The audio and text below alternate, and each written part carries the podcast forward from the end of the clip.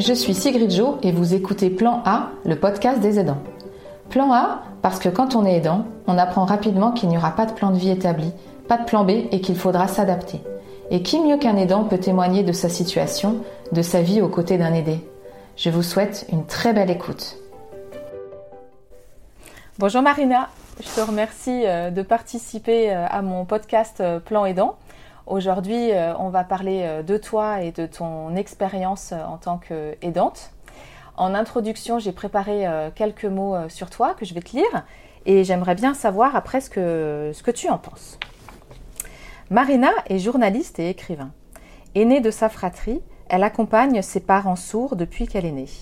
Pour la première fois, j'ai trouvé dommage de ne pas faire une vidéo parce qu'elle s'exprime intensément avec les gestes. Tout son corps me parlait pendant qu'elle était dans le flot. Ce que je retiens de notre échange, c'est l'extrême sensibilité et l'attention qu'elle me portait alors que c'est moi qui posais les questions. Marina recherche l'humanité en chacun de nous, comme elle le dit dans son livre, une humanité qui nous relie tous dans ce qu'il y a de plus fort, mais aussi de plus vulnérable, de plus authentique et de plus essentiel. En somme, ce qu'il y a en nous de plus vivant. Marina, est-ce que tu te reconnais dans cette euh, courte définition que je fais euh, de toi? Je dirais que tu m'as même très bien perçue. c'est ça qui est génial parce qu'on ne se rend même pas compte de ce qu'on peut dégager. Et, là, j'ai vraiment, tu as résumé vraiment qui je suis. quoi. C'est, assez étonnant. Je suis assez, assez touchée. Et sur la vulnérabilité, oui, parce qu'on est tous vulnérables en, en tant qu'être humain et en se basant sur cette vulnérabilité, quand on la reconnaît, quand on la vit vraiment, ça devient quelque chose d'énorme qui peut transformer euh, une vie et des vies. Bon, c'est parfait. Là, tu vois, ça y est, t'es dans le flot. T'as les yeux qui brillent, euh, t'as les mains qui partent à droite, à gauche. ça y est, on y est. Alors, quand on a préparé euh, l'interview, on, s'est rendu compte qu'il y avait deux thématiques principales pour l'épisode. c'est le paradoxe de l'aidant que tu m'as fait découvrir. Et c'est le premier point que j'aimerais bien aborder avec toi, si tu es d'accord c'est par rapport à, ton expérience et à tes parents. Euh, c'est quoi le paradoxe de, l'aidant euh, pour toi? Alors, le paradoxe de l'aidant, vaste sujet. c'est quand on, est dans l'aide d'un proche euh, dit en situation de dépendance. Donc mhm. pour mon cas, c'est mes parents qui sont sourds. Je les accompagne, je les ai accompagnés, je les accompagne depuis toute petite dans leur quotidien. Et là, c'est à distance, mais tous les deux sont sourds, donc je parle la langue des signes, c'est ma langue maternelle. Et je fais l'intermédiaire entre le monde des entendants et le monde des sourds, donc eux, pour qu'on puisse les entendre. Et ce paradoxe, c'est euh, être toujours dans cette aide, euh, espérer qu'on nous aide aussi, mais pas oser demander cette aide. Hmm. Oui, j'ai envie qu'on. J'avais eu envie de cette aide, mais en même temps, j'avais peur de lâcher prise parce que je, connais trop aussi les attentes de mes parents, les besoins de mes parents. Je suis, euh, je fusionne avec eux en fait. Je suis eux. Donne-moi un exemple. Quelque chose de concret, c'est euh, que lorsqu'on est en réunion de famille, voilà, et il y a eu cette habitude qui s'adresse, les oncles et tantes s'adressent directement à moi pour parler à mes parents. Donc au, lieu d'avoir de faire l'effort de leur parler directement euh, en articulant bien en face, non, c'est Marina traduit. Donc du coup, je me dis que je suis indispensable, indispensable pour les faire entendre, même au sein de, leur, euh, de la famille, mhm. euh, que chacun se saisisse pas de, en fait, qu'il n'ait pas conscience de cette importance de pouvoir s'adresser directement à mes parents. Ou quand il y a cette réunion de famille, chacun parle et on oublie, ils on en oublie leur existence. Et moi, ça me, je sens, et je sens ma mère, euh, je la vois se décomposer, s'énerver. Euh, ça me coûte de les voir euh, mises à l'écart de la conversation, donc je les raccroche à la conversation qui a lieu pendant le repas, pendant, entre les membres de la famille. Et puis je, je dis, voilà, je traduis ce qui se dit. Tu traduis ou tu remets carrément un peu les pieds dans, dans le plat en disant adressez-vous à mes parents ou tu fais le lien euh, Non, j'ai fait le lien. Tu fais le lien J'ai fait le lien. Sans euh, leur dire j'aimerais que vous vous interveniez directement. Non, c'est je fais le lien en pensant que euh, ils vont peut-être deviner. Et c'est j'ose pas en fait, je ne sais pas comment demander cette aide-là en fait, dans le sens ne plus être cet intermédiaire. Mais maintenant, bah, débrouillez-vous entre vous. Vous êtes des êtres humains, communiquez. Vous savez vous, pouvez vous débrouiller même en mime. c'est possible. Alors le, le, paradoxe de l'aidant aussi, pour, c'est, de, de, de, d'aider l'autre à conserver des liens sociaux euh, avec euh, sa famille, euh, avec la société en général. Et le paradoxe de l'aidant, c'est aussi le, le, fait que toi, du coup, ça te, tu, tu prends plus vraiment soin de toi que tu as tendance à, on a un peu tendance à, s'oublier, à se mettre en, deuxième ligne. Comment tu fais toi aujourd'hui pour euh, lutter contre ce paradoxe et pour euh, essayer de, lâcher prise? Euh, J'ai eu conscience de ce paradoxe. Déjà, je ne savais pas que j'étais une aidante. C'était lors d'un reportage que j'ai compris que j'en étais une. Ah ouais Donc il fallait que je conscientise déjà ça. Mmh. Et c'est en, en, entendant les autres parler que je me suis rendu compte qu'eux-mêmes ne, ne, prenaient pas conscience qu'ils étaient des aidants, qu'ils s'oubliaient, que je voyais en miroir ce qu'ils me renvoyaient et qu'il y a eu un déclic. Et c'était en 2013. Et c'est là maintenant que je commence à 43 ans de, de, prendre soin de moi en fait dans le sens je veux dire euh, j'ai j'ai l'impression que tout ce que je fais n'est jamais assez il faut faire plus plus euh, donner davantage et, et, trouver toujours des solutions sauf qu'à un moment donné c'est le corps qui rappelle à l'ordre en disant stop ça suffit, t'es fatigué. Et même cette fatigue, je la surpasse et je l'entends plus. Mmh, mmh. Et j'arrive en fait à à à une fatigue psychique et émotionnelle euh, qui fait que qui, m'oblige à m'arrêter. À un moment donné, c'est ben qu'est-ce que je fais de tout ça? Donc euh, c'est mon corps qui me rappelle à l'ordre. Et pour éviter ça, maintenant je comprends qu'il faut que je prenne soin de moi en amont. Quand je sens qu'il y a quelque chose qui me, qui me travaille émotionnellement et je ne le mets plus de côté, je, je l'écoute.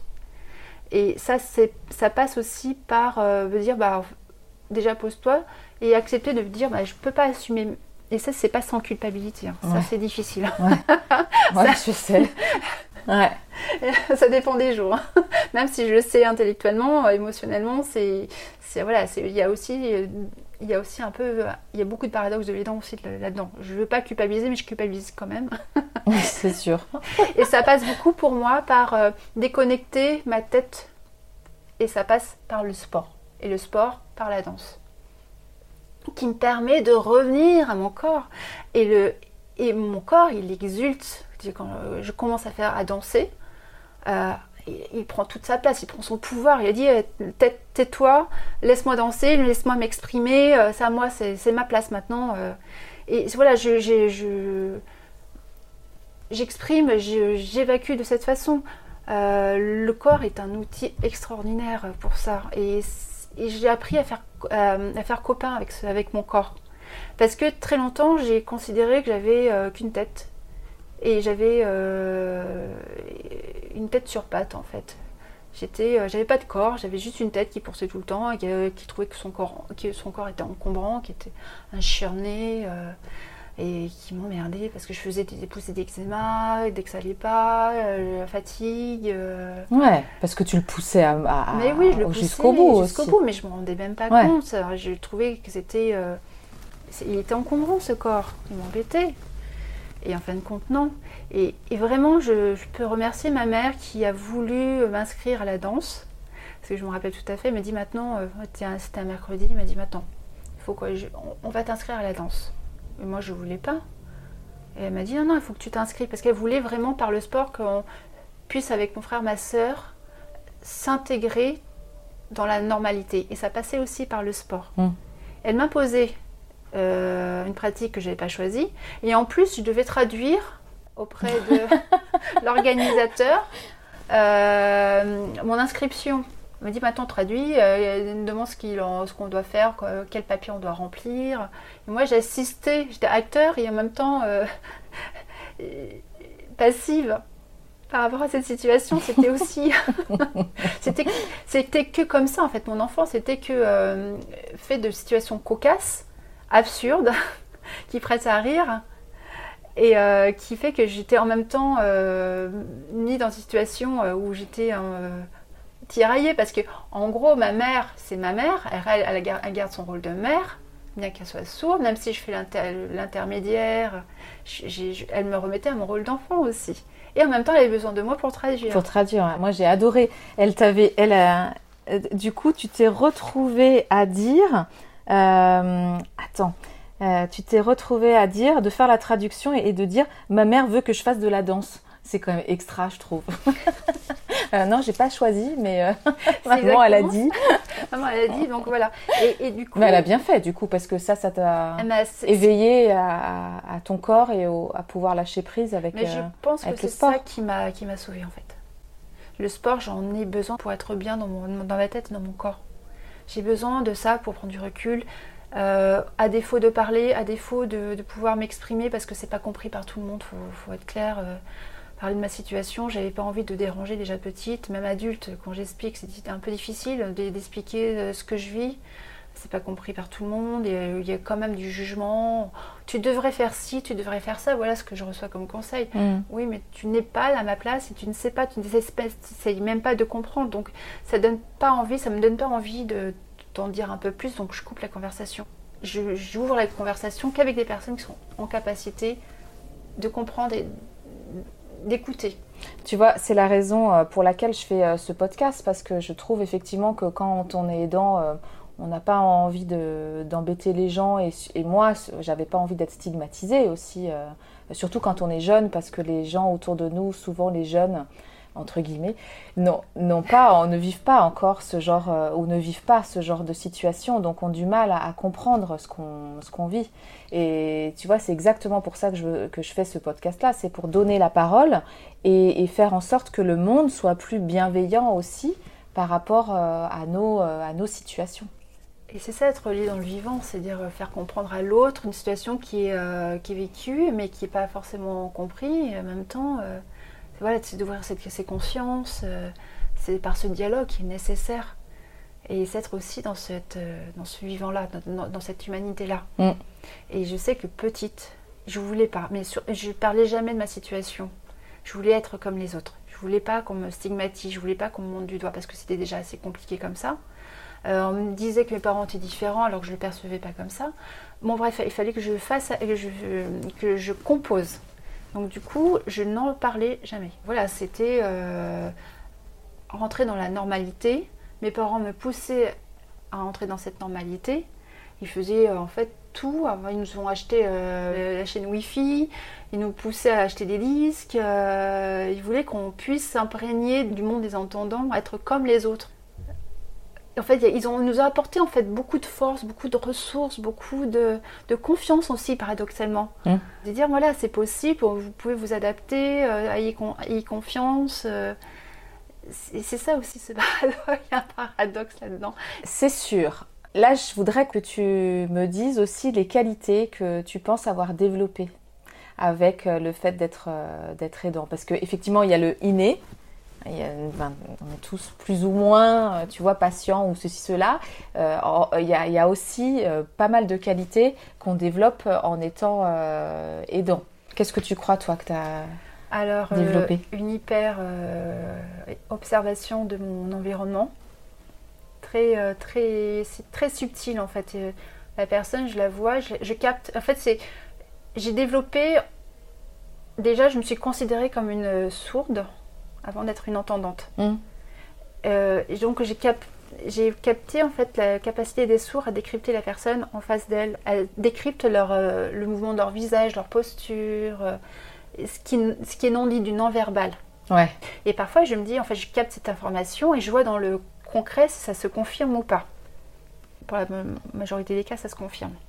J'essaie de, comprendre. Du coup, ça veut dire que ton hyper-observation te sert à déceler si tu, si tu vas être en, connexion avec, euh, avec l'autre ou, ou, pas. Ou pas. Ou si il y a quelque chose que, de ce que la parole dit à l'oral et ce que, comment son corps exprime aussi. Mm.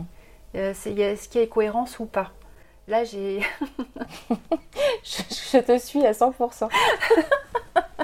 Et tu m'avais dit aussi qu'avec euh, le langage ou la langue des signes, je ne sais pas exact, le terme exact qu'on dit, tu m'avais dit que c'était beaucoup plus subtil quand tu utilises euh, les signes que quand tu parles. Oui, parce que le corps exprime énormément de choses, même l'émotion, l'expression du visage disent énormément de choses mmh.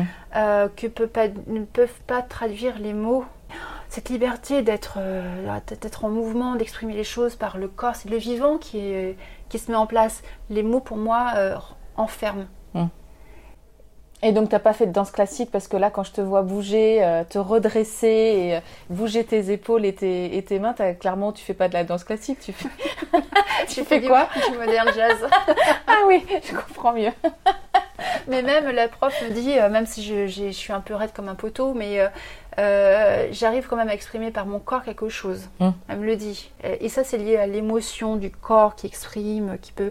Parce que c'est pas c'est comme euh, lorsqu'on va faire un super voyage on peut faire le tour du monde on aurait pu voir les plus beaux paysages et faire de, de, superbes rencontres après on va, on va revenir euh, dans sa vie quotidienne et les mots ne suffisent pas pour traduire ce vécu là hmm.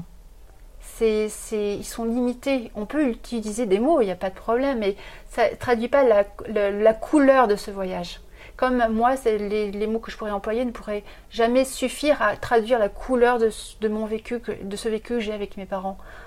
Euh, je, te promets, c'est pas, euh, on n'est pas dans le monde des bisounours quand on parle de l'amour pur. Et euh, il est là, quoi. Il est là, je le vis avec mes parents, malgré les difficultés, malgré les incapacités, pouvoir les trouver des solutions, à les dépasser, croire en soi, mais t'es capable, vas-y, vas-y, quoi. C'est il y a quelque chose qui est indéfinissable, qui j'arriverai peut-être jamais à traduire véritablement par des mots. Ça existe ces mots, mais je trouve qu'ils sont un peu limités. Et dans d'autres euh, qualités, c'est l'hyper-empathie. Je suis super empathe, donc euh, j'apprends à, à, rééquilibrer ça, à mettre moins d'émotionnel et plus de rationalité. Euh, d'écoute aussi. c'est j'apprends.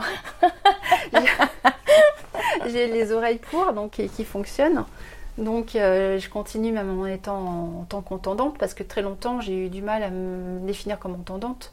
J'étais une sourde qui entend, mais bon, c'est aussi paradoxal. ah, j'ai des oreilles qui, fonctionnent par rapport à mes parents qui vont servir. C'est comme ça que je, voyais ça, je voyais les choses et que je continue à voir, mais un peu, euh, de façon un peu plus modérée. Euh, c'est la tolérance aussi, l'ouverture au monde, à la différence, mm. sans jugement. Donc sans doute que je, développe, euh, oui, des capacités d'organisation, super. Euh, ah avec les 40 000 papiers administratifs à gérer, à appeler les médecins, les banquiers, à anticiper. je suis une pro de l'organisation. C'est fort en Excel? Parce qu'au précédent épisode, j'ai euh, interviewé Sibelle et elle, elle disait que pour s'organiser, elle était, elle était assez forte. Euh. Non, je suis pas Excel, mais je suis beaucoup euh, cahier. je note. tu fais des to-do list Oui, je fais des to-do list. Tang, tang, tang. Et là, mon, mon kiff, mais vraiment mon kiff, c'est de barrer vraiment. Ah ouais, moi aussi, j'adore Vraiment la ligne. Check, check. c'est plein. Oui, je sans doute que j'ai. En fait, j'ai énormément de qualité. Faut le dire. c'est très bien. Moi, aussi. Je pense que ça, tu vois, on peut dire ça des aidants en général. Et aussi d'être dans la spontanéité. Ouais. Euh, quand c'est possible, mais parfois. J'ai ce côté, il faut que je rentre dans des cases aussi qui, qui restent, il y a des restes de, de l'avant pour être bien accepté, il faut rentrer dans des cases. Donc quand je rentre dans des cases, ben, je suis moins spontanée, donc il y a ma tête qui reprend le dessus, j'oublie mon corps et je reprends les vieilles habitudes. Donc du coup, mm. c'est le paradoxe de l'aidant aussi, c'est tout le temps de remettre à jour, se dire... de oh, prendre du recul. De prendre du recul, tout va bien. Et aussi de savoir aussi prioriser. Parce que moi, je voulais tout faire en même temps. Euh, c'est pour ça que je m'épuisais aussi. Mais c'est quoi la priorité du moment? Mm. Tu peux faire ce que tu avais euh, projeté de faire, mais euh, là, tout de suite maintenant, est-ce que c'est faisable? Euh, Est-ce que tu vas pas plutôt t'occuper de tel aspect plutôt qu'un autre? Et ça, tu pourras attendre un peu. Et c'est ça aussi, c'est s'oublier, c'est un peu... un peu pénible parfois de s'oublier, donc j'apprends à me à revenir à moi, et c'est pas chose qui est simple parce que je ne sais pas ne rien faire. Ouais. C'est sûr, ça s'apprend, ouais. Ne rien faire. ne rien faire. Pour moi, je, être, euh, sinon j'ai l'impression d'être dans un vide intersidéral, de plus avoir d'existence. Parce que mon existence a été d'être dans le faire, le faire, le faire. Et chose que ce que j'ai vécu moi petite jusqu'à maintenant, vivent certains, en, les interrogeant, certains aidants, à force d'être dans l'anticipation du besoin de l'autre, à vouloir toujours son bien-être, anticiper aussi les imprévus, etc., etc., il y a toujours quelque chose à régler, des solutions à trouver. Donc, c'est une machine euh, qui n'arrête jamais. on ne s'autorise même plus, en tant qu'adulte, à s'arrêter. On se rend même plus compte qu'on est épuisé, qu'on mm. s'épuise. Ça, je crois que c'est typiquement féminin aussi. De vouloir organiser, de d'anticiper, euh, de faire euh, plutôt que être. Je pense que hum, c'est très féminin euh, aussi euh, là-dessus. Ça peut être une chance, mais effectivement, moi j'ai la même difficulté. C'est que moi j'adore faire, mais c'est aussi parce que j'ai un peu peur d'être moi-même. Donc ça aussi, ça ça s'apprend. Je suis complètement d'accord euh, avec toi. Et quand on apprend à être, là, on, rencontre notre vulnérabilité. Mm. Et c'est c'est pas si ce côté fragile, de dire oh là là J'apprends aussi à montrer un peu plus de vulnérabilité en me disant mais tout le monde n'est pas sûr. Euh, parce qu'en fait, j'ai quand même une armure. En fait, j'ai peur qu'on m'attaque. J'ai peur qu'on touche le, ce cœur tendre. Mmh. Et euh, aussi, c'est un travail sur soi en fait que j'entreprends. et je, crois que j'ai euh, déjà fait du développement personnel avant que ce soit la mode. sans m'en rendre compte. J'étais un peu, un, peu avant-gardiste. Mais et j'étais bien contente que le développement personnel euh, prenne, sa place. Parce que, en fait, euh, comme voilà, je ne suis pas toute seule maintenant à travailler sur ça, en fait, sur cette euh, notion de vulnérabilité, d'être humain, hmm. de, prendre sa place dans ce monde, qu'est-ce qui fait sens pour soi, qu'est-ce qui est juste pour soi, et pas suivre un chemin qui n'est pas le sien parce que la société, les parents le la société le veut comme ça, les, les parents le veulent comme de cette façon. Et en fait, on peut, on peut passer sa vie à ne pas être. Et je trouve ça dommage. Mm. Je te suis complètement euh, là-dessus. C'est en quoi ce aussi être aidant, euh, on, touche en fait des, sphères qui vont bien au-delà en fait. Donc qui vont euh, sur ta, ta personne toi-même en tant, en tant qu'être humain. Et tu sais, la, la, question que je pose de manière rituelle, c'est est-ce que tu te reconnais dans le mot aidant? Qu'est-ce que tu dirais toi? Tu le dis Je suis aidante de mes parents ou qu'est-ce que tu dis toi? Non, en fait, je n'emploie jamais ce mot. En fait, euh, je le dis parce que ça permet, même quand je l'emploie, les gens ne comprennent pas forcément. C'est, hum. moi, ce mot, on l'utilise parce que il faut bien définir une situation qui est vécue par des millions de personnes pour désigner une réalité qu'on ignore. Ça, ça met en lumière. Mais en vrai, euh, être aidant, c'est pour moi quelque chose qui n'a pas de sens parce que. Et du coup, comment tu, qu'est-ce que tu dirais toi? Euh, Comment tu te définis? Ce mot, il veut, veut rien dire, mais. Euh, même temps, voilà, c'est ce paradoxe aussi. On revient à ce paradoxe. Je me définis comme euh, Marina. Et c'est tout. Et c'est tout. Non, mais comme Marina, en fait, fille de parents sourds, des parents que j'aime et que j'ai aidé parce que comme toute personne qui euh, on aide ses proches de manière naturelle c'est de manière instinctive je le vois c'est on va, on, va dire mais vous êtes aidant parce que vous aidez un proche mais non je, suis pas aidant parce que j'ai aidé un proche mais parce que moi je l'ai fait naturellement euh, c'est normal sur la base c'est de l'amour ou on va aider parce que c'est par devoir aussi, euh, par loyauté vis-à-vis de ses parents, même si on est en conflit avec eux. Il y a beaucoup de ça aussi. Mais dans mon cas, c'est ça. Donc euh, je ne me définis pas comme aidante, je me définis comme Marina, qui a un vécu particulier, qui n'est pas qu'aidante. A Marina qui est, qui est, passionnée, Marina qui est journaliste, Marina qui aime lire, Marina qui aime se reposer, Marina qui aime euh, aller au cinéma, ne rien faire maintenant. J'apprends à ne rien faire, c'est le kiff total. Marina qui, euh, qui est boudeuse, Marina qui est enjouée, Marina. Voilà, je, je suis une pluralité d'identité. Je ne suis pas à être enfermée dans une case encore. Et, en même temps, c'est indispensable qu'on puisse euh, comprendre ce qu'est être un aidant. Euh, il faut bien désigner quelque chose. Ouais, c'est ça, il fallait mettre un mot euh, bah oui, il faut mettre pour pouvoir rendre visible. Mais se rendre visible ne, ne, veut pas non plus enfermer. Je suis Marina avec des, des projets. Ah, très bien. Parlons de tes projets. Alors, j'ai lu ton livre qui est top. Donc moi je le, je le, recommande. Et si tu es d'accord, on va, on va terminer là l'épisode.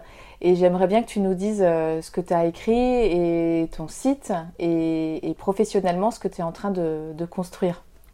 Alors donc journaliste, je, suis toujours journaliste, je continue dans ce, dans ce domaine, mais j'ai vraiment un projet qui me tient à cœur, c'est de créer des ateliers de sensibilisation à destination des salariés qui sont dans la situation des dents. Et j'ai un site qui s'appelle, et qui en parle, qui s'appelle portevoix.co. À côté de ça, j'écris deux livres. En 2017, euh, j'ai coécrit un livre avec Jean Ruche, qui est lui aussi aidant. C'est Les aidants familiaux pour les nuls aux éditions First, qui a remporté le prix Andy Livre du meilleur guide. Et à la suite de ce premier ouvrage, j'ai écrit Il était une voix, une petite fille dans un monde sombri qui retrace mon expérience aidante depuis l'âge de mes 3 ans jusqu'à l'âge de 24 ans et qui explique un petit peu comment je l'ai vécu, euh, qu'est-ce que j'en ai fait. Bah, écoute Marina, merci beaucoup euh, d'avoir répondu euh, à mes questions pour cet épisode et je te souhaite plein de, chance et bah, tu nous tiens au courant. Bien sûr, avec grand plaisir. Plan Aidant est un podcast indépendant. J'ai donc besoin de vous pour le faire vivre. N'hésitez pas à le partager, à mettre 5 étoiles et écrire un commentaire sur Apple Podcast à en parler autour de vous pour faire rayonner et faire connaître ce podcast. À très vite pour écouter un nouveau témoignage.